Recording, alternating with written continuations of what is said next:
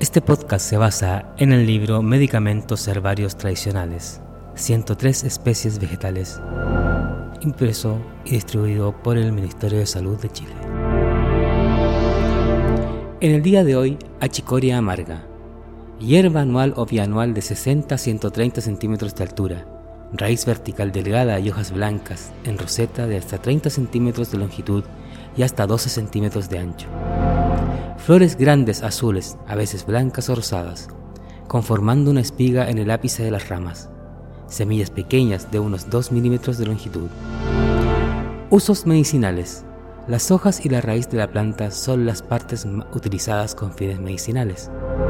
Las hojas frescas o secas en infusión se emplean en afecciones hepáticas y digestivas. También es considerada una planta con muy buenas propiedades depurativas, en especial la raíz y como de tal utilidad en problemas renales, urinarios, gota, artritis. Los preparados de achicoria poseen además acción antibacteriana y un suave efecto laxante. En forma de cataplasma, sola o combinada con otras plantas, se usa para afecciones cutáneas menores, pequeñas heridas, verrugas simples o tumoraciones externas benignas. Aspectos agronómicos. Especie oriunda de Europa y Asia, actualmente planta cosmopolita. En Chile se le encuentra en las provincias centrales hasta Aysén, creciendo en abundancia en todo tipo de terrenos, suelo seco, bordes de caminos y hasta terrenos baldíos. Florece de noviembre a marzo.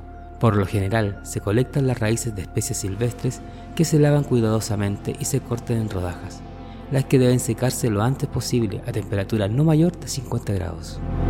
También puede cultivarse mediante semillas que germinan a los 20 días aproximadamente. Las ramitas y hojas se colectan en época de floración. Se secan a la sombra. La raíz seca posee un olor picante y un sabor amargo. Usos comunes. Las hojas tiernas se consumen frescas en ensaladas. Su raíz tostada y molida suele ser utilizada como sustituto del café. Dentro de las propiedades de la chicoria amarga, tenemos el uso tradicional para curar la falta de apetito, las digestiones difíciles de tipo crónico, el estreñimiento y afecciones hepáticas, la cistitis, edemas, artritis y gota. La infusión se prepara con una cucharada de hojas secas trituradas para un litro de agua recién hervida. La raíz se usa mediante decocción, hirviendo la misma cantidad 5 o 10 minutos, beber una taza tres veces al día. Efectos: depurativo, laxante suave y digestivo. Precaución estos productos tienen el carácter de auxiliares sintomáticos y no reemplazan lo indicado por el médico. Al consultar al médico, infórmele que está usando esta hierba medicinal. Evite su preparación en utensilios de aluminio. Otros antecedentes.